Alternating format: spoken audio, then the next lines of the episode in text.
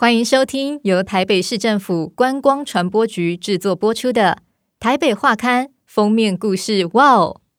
本期五月号主题是下游大道城，一起来走访新旧共融的百变街市。淡水河畔光景，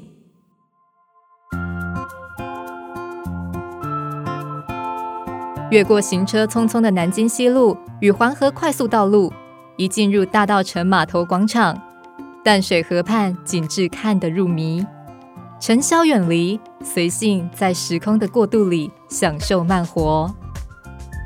百年前，这里与街上的车道一样匆忙。大稻埕如其名，原本是晒谷的广场。一八五一年，同安人林兰田创设林义顺商号后，开始建立街市。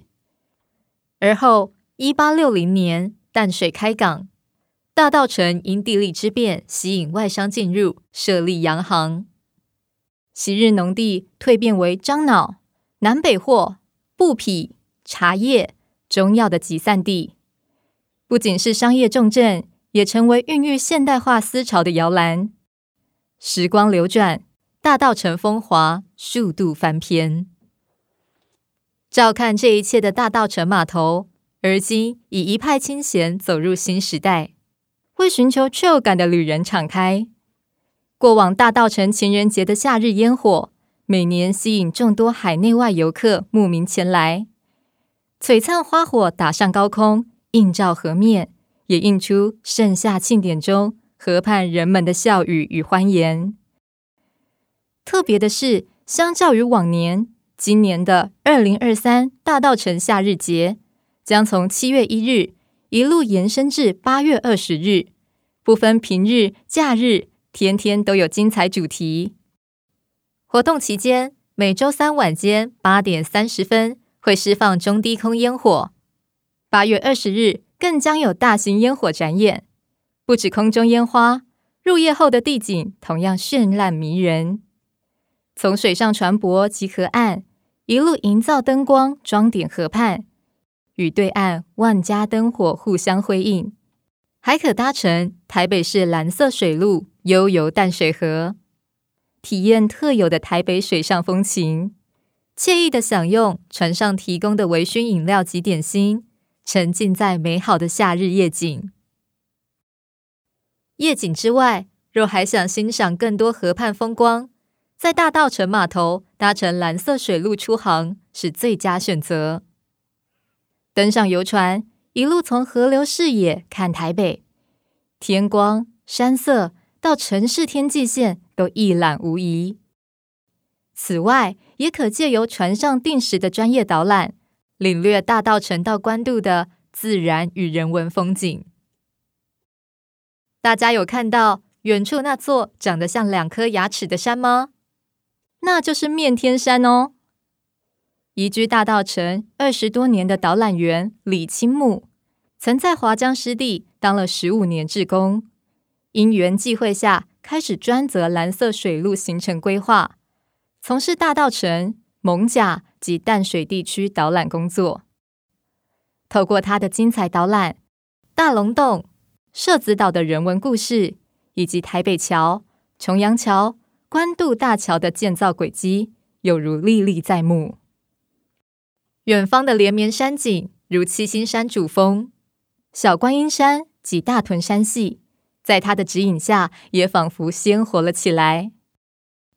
至于台北广播电台天线、捷运泸州机场、关渡宫等建物背景及特色，更是一段段引人入胜的老台北故事。航程约莫从关渡返航，此时社子岛沿岸绿意近在眼前。不时有鱼跃出水面，野鸟飞过上空，打开游客好奇的眼睛。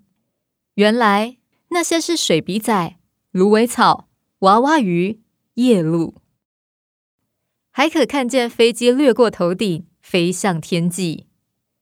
在蓝色水路上，有太多不同的台北美景可尽情收集。除了游艇游河。码头船舶业者也推出客制化的豪华邮轮旅程及团体包船游览，有兴趣的旅人不妨前往官网，一探究竟。单车轻骑也是体验水岸风光的方式之一，日夜各有不同风情。旅人不妨在大稻城码头租借 U-Bike，沿着淡水河河滨自行车道一路向北，绕过社子岛岛头公园后，沿着基隆河左岸继续前进。骑乘途中，除了欣赏河岸美景，也可参访周边的迪化街、台北市孔庙、大龙洞保安宫等名胜古迹。绕过社子岛后，还可前往附近的台北市儿童新乐园、国立台湾科学教育馆等景点，轻松享受河滨游憩的多样乐趣。除此之外，从傍晚开始营业的大稻埕码头货柜市集，以河畔微风的微醺向旅人招手，来此享受音乐、美食、时髦的多重享宴。市集公关 Bonnie 观察到，访客除了年轻人，外籍旅客也越来越多，已成为热门的打卡景点。他表示，货柜市集除了供应各种风味的调酒，也引进多元的异国美食，从港式鸡蛋仔、美墨炒泡面、美式汉堡、意大利面、爱尔兰风薯、日式大阪烧或串烧、韩式料理及台式南部饭汤、士林鸡排、卤味等，中外美食应有尽有。品尝美食之余，也欢迎大家走上货柜屋二楼，欣赏大稻埕河畔现映的绝美戏颜，聆听河流潺潺，度过悠闲一刻。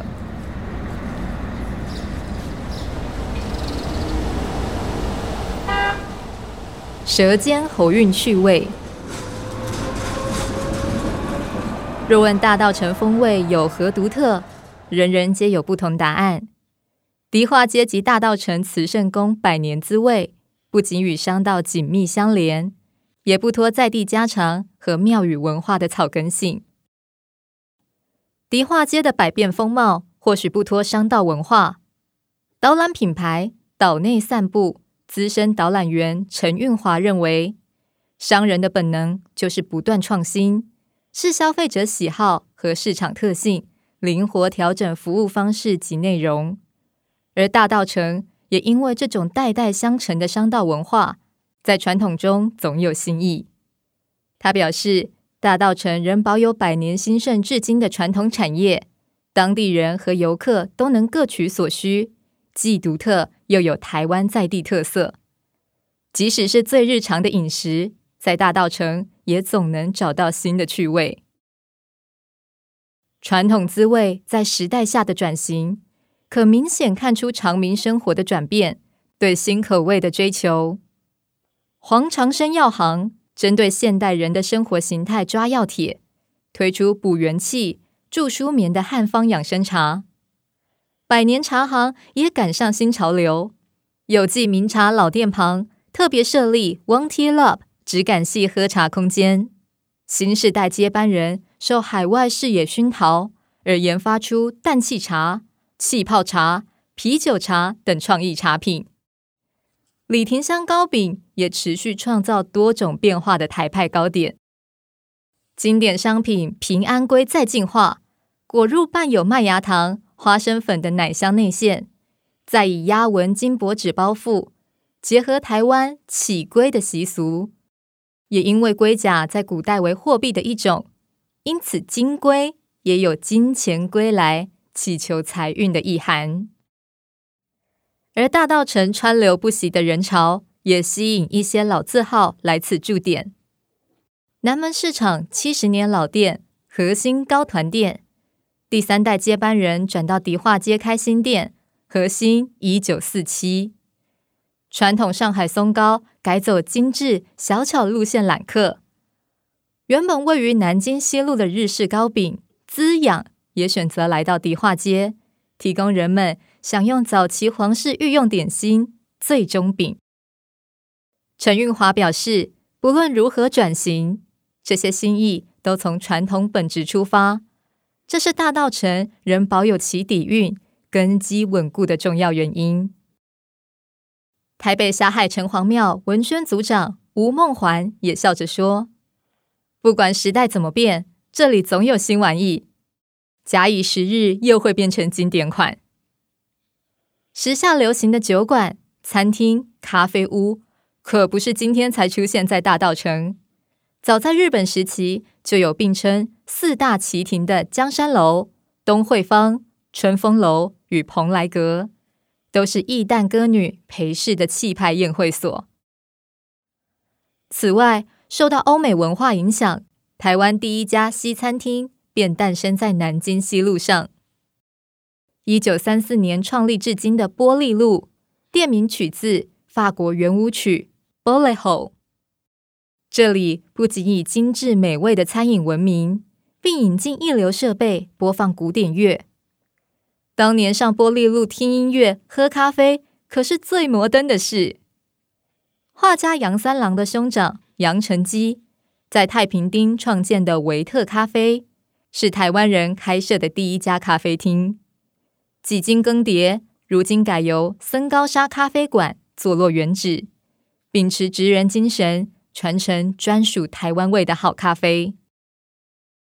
吴梦环说：“这些 Top Fashion 一直在大道城流转，以新姿态重现不同时代下的社会缩影，也使得各种创意在这里都能得到体现。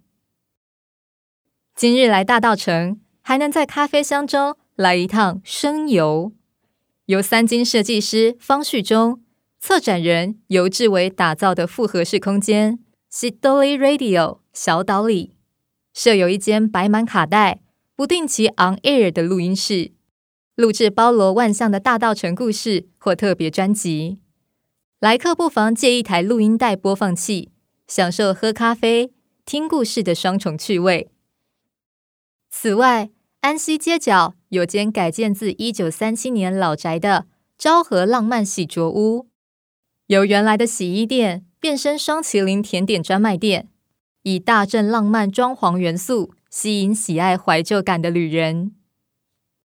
除了不停翻新的舌尖滋味，想要一尝道地市井味，大稻城慈圣宫庙前聚集许多排骨汤、咸肉粥、四神汤。热炒等国民美食，这里不仅是街坊邻居联络感情的社交空间，在榕树下露天享受美食小吃的氛围，更让四方旅人慕名而来。